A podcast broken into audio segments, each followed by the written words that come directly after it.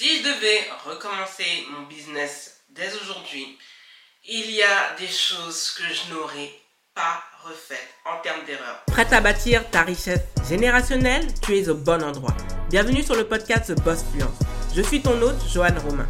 Cette émission t'est consacrée pour maximiser ton potentiel financier et t'aider à te mettre en avant sans t'excuser. Ici, on parle de stratégie business et marketing pour développer une véritable présence en ligne et faire de ton business une assise financière pour toi et ceux qui suivront tes pas. Si tu as l'habitude qu'on ne mise pas un seul centime sur toi, attends-toi à être challengé. Donc c'est pour cela que je suis très heureuse de te partager mes 7 conseils que j'appliquerai dès à présent pour lancer mon business. Bienvenue sur The Boss Fluence, je m'appelle Joanne Romain et je suis là pour t'aider à éviter d'avoir 3 buts de retard sur tes stratégies business et marketing.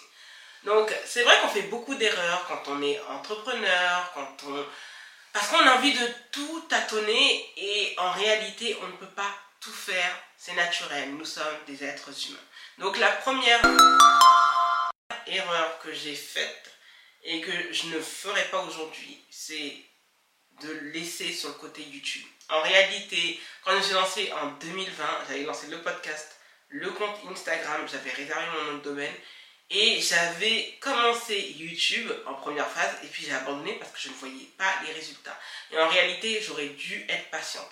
Pourquoi miser sur du long terme, pas du court terme? Instagram, c'est très bien. Instagram, c'est quand même épuisant, sachant que c'est un réseau social qui n'a pas été configuré pour éduquer les gens. C'est pour, on vient sur Instagram pour se divertir, pour stalker ou autre, mais en aucun cas en réalité pour networker et développer une véritable activité pérenne. J'ai bien dit pérenne et pas une activité entrepreneuriale tout court. Donc vraiment YouTube, si je m'étais lancé et surtout si j'étais restée patiente et j'aurais attendu les résultats, je pense que le business aujourd'hui ne serait pas à ce niveau. Donc vraiment, pour moi, ça a été la grosse erreur, c'est de ne pas avoir continué sur YouTube et en réalité, j'aurais dû laisser pour compte Instagram parce que à l'époque, financièrement, je pouvais me le permettre. Aujourd'hui, je fais YouTube et ça commence à vraiment bien prendre. Mais vraiment, YouTube, c'est dessus que j'aurais dû continuer. La deuxième erreur, c'est d'avoir pris des formations venant de personnes qui n'ont pas été formées sur le marketing. Pour moi, ça a été vraiment une erreur. Il y a vraiment une différence entre les personnes qui ont vraiment étudié le marketing et les personnes qui n'ont pas étudié le marketing. Tu sais, tu vas l'entendre. Je pense que, je crois que, ça ce sont les expressions de personnes qui n'y connaissent strictement rien au marketing. Malheureusement aujourd'hui, on préfère les vulgarisateurs aux experts. Pourquoi? Parce qu'on cherche des résultats à court terme. Oui, en trois mois, tu vas avoir une activité pérenne. Oui, à la sortie de ma formation, tu vas pouvoir te faire 10K, 5K par mois de personnes qui n'ont pas de formation en marketing, qui ont juste pris des formations de d'autres entrepreneurs, parfois à l'étranger, qui ont juste dupliqué à la sauce française et ça s'arrête là. Et sincèrement, non. Je, honnêtement, quand je vois toutes les formations que j'ai prises, il y en a vraiment une qui a été bonne. Les autres, en fait, ont été médiocres. Donc, en réalité, j'ai perdu de l'argent. Donc, si euh, un conseil entre dépenser 20 000 euros de formation et dépenser 20 000 euros dans des formations diplômantes ou d'aller en, hôtel, en hôtel, pardon, en école de commerce, je te conseillerais vraiment d'aller dans des formations diplômantes reconnues par l'État français ou dans des écoles ou des universités qui sont spécialisées en marketing et qui sont reconnues. Au moins, tu sais que c'est de l'argent qui ne sera pas perdu et au cas où tu voudrais revenir dans le salariat, tu auras des compétences qui seront reconnues. La troisième erreurs, c'est de vouloir en fait aller partout et donc être nulle part. Et d'adopter une véritable méthode de productivité qui fluctue avec le temps. Donc moi j'ai ma méthode que j'utilise toujours qui s'appelle Top 3 x 2 ou on peut appeler la méthode 3 x 2 by The Boss Fluent. Donc c'est quoi? Donc c'est trois tâches dans la journée et pas plus de 2 heures. Donc j'ai un maximum de 2 heures pour les exécuter. Ça fait une journée de 6 heures. C'est réaliste. Si tu travailles du lundi au vendredi, ça te fait 15 tâches faites. Donc sur un mois, tu en as fait 60, ce n'est pas à négliger. Donc ça, franchement, je me suis, j'avais lancé ça au début et j'en ai pas assez fait la promotion. Et c'est une méthode qui fonctionne. Ça me permet justement de créer du contenu sur YouTube, de créer du contenu sur Pinterest, de ne pas me prendre la tête. Parce qu'en fait, à force d'avoir autant de contenu, c'est beaucoup plus facile et régulier pour les travailler. Donc vraiment cette méthode de travail de productivité, elle est top parce qu'elle me permet en réalité d'être souvent en avance, de ne pas être débordé et de pouvoir en fait euh, être tranquille et moins d'être anxieuse. La quatrième erreur que j'ai faite pour moi, c'est d'avoir des business friends. Donc ça, les business friends, j'en ferai un topo en podcast. Ne t'inquiète pas. Il faut en parler parce que pour moi, il n'y a pas meilleur picassiette qu'un business friend. Les business friends, ça n'existe pas. C'est de la dope. Je ne sais pas pourquoi en fait. Ce sont les petits entrepreneurs qui se sont inventés ça. Voyez, on va avoir des business friends pour monter ensemble. C'est faux. J'en ai eu des business friends et en réalité, c'était toutes des picassiettes. C'est-à-dire que les business friends vont t'handicaper quand tu as trop d'avance, quand tu as trop de compétences et que les autres en ont moins. En réalité, les gens vont venir picorer dans ton assiette, ne vont jamais te créditer et en réalité se mettre en concurrence directe avec toi. Moi, ça a été le cas avec une personne qui, avec qui, en fait, euh, je me suis énormément rapproché, que j'ai nexté en, à partir du mois de mai, quand je me suis aperçu que euh, son contenu était un petit peu trop similaire au mien, que je lui donnais trop d'insights, trop d'informations exclusives et qu'elle s'en servait pour se faire de l'argent. Et c'est là où je me suis dit que dans mon caractère, en réalité, quand je regarde ma vie, j'ai toujours plus avancé quand j'étais toute seule que être parmi des gens qui étaient à un niveau et un stade de compétence, de, euh, de connaissances bien moins élevés que les miens. Donc, chacun son opinion sur les business friends. Moi, je vous dis, c'est quelque chose, n'en avez pas besoin quand vous vous lancez. Il faut être concentré sur son trajet. Et une fois que vous êtes arrivé à destination, là, vous pourrez jauger de qui vous pouvez avoir comme business friend. Parce que bien sûr, on ne peut pas se faire tout seul. Mais au début, vous allez être vraiment handicapé par entouré d'autant de personnes qui, en réalité, sont en concurrence frontale, directe avec vous. Sincèrement, mais les opportunités tombent depuis que j'ai pris cette décision de ne plus avoir de business friend. Donc vraiment, les business friends, c'est next. Tu en as absolument pas besoin.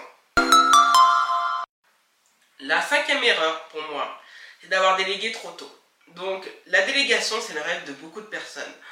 J'avais délégué euh, un de mes réseaux euh, sociaux, je dirais pas lequel, et en fait, j'ai perdu pratiquement 2000 euros. Parce que euh, la personne, j'étais tout le temps obligée de la, relancer. Oui, c'est comme ça qu'il faut faire, c'est comme ça. Et je me dis, mais en fait, quand j'y pense, il y a un an, j'aurais jamais dû payer la personne parce que elle n'était pas du même domaine. Et en plus, en fait, j'ai vu que quand je le faisais moi-même, c'était mieux.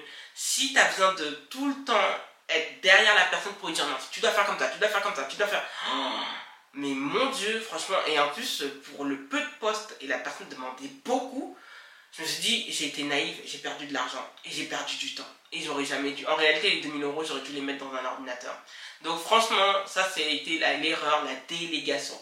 Faut pas déléguer, il y a des. Euh, à n'importe qui, il y a des. Euh, y a des bonnes plateformes, il y a Malte, il y a Fiverr qui font qui sont très bien parce qu'au moins, en fait, quand les gens ne sont pas contents, on, a les, euh, on sait comment la personne elle travaille ou autre.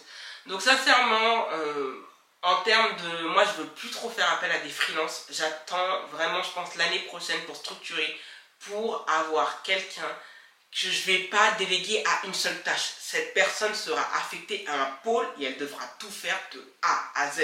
Pas non, tu vas faire les vignettes, puis je vais prendre une autre personne pour faire une vidéo YouTube, puis ensuite je vais prendre une autre... Non, non, non, non, non, ça fait trop de personnes à déléguer, trop d'argent dispatché, donc ça met trop de pression.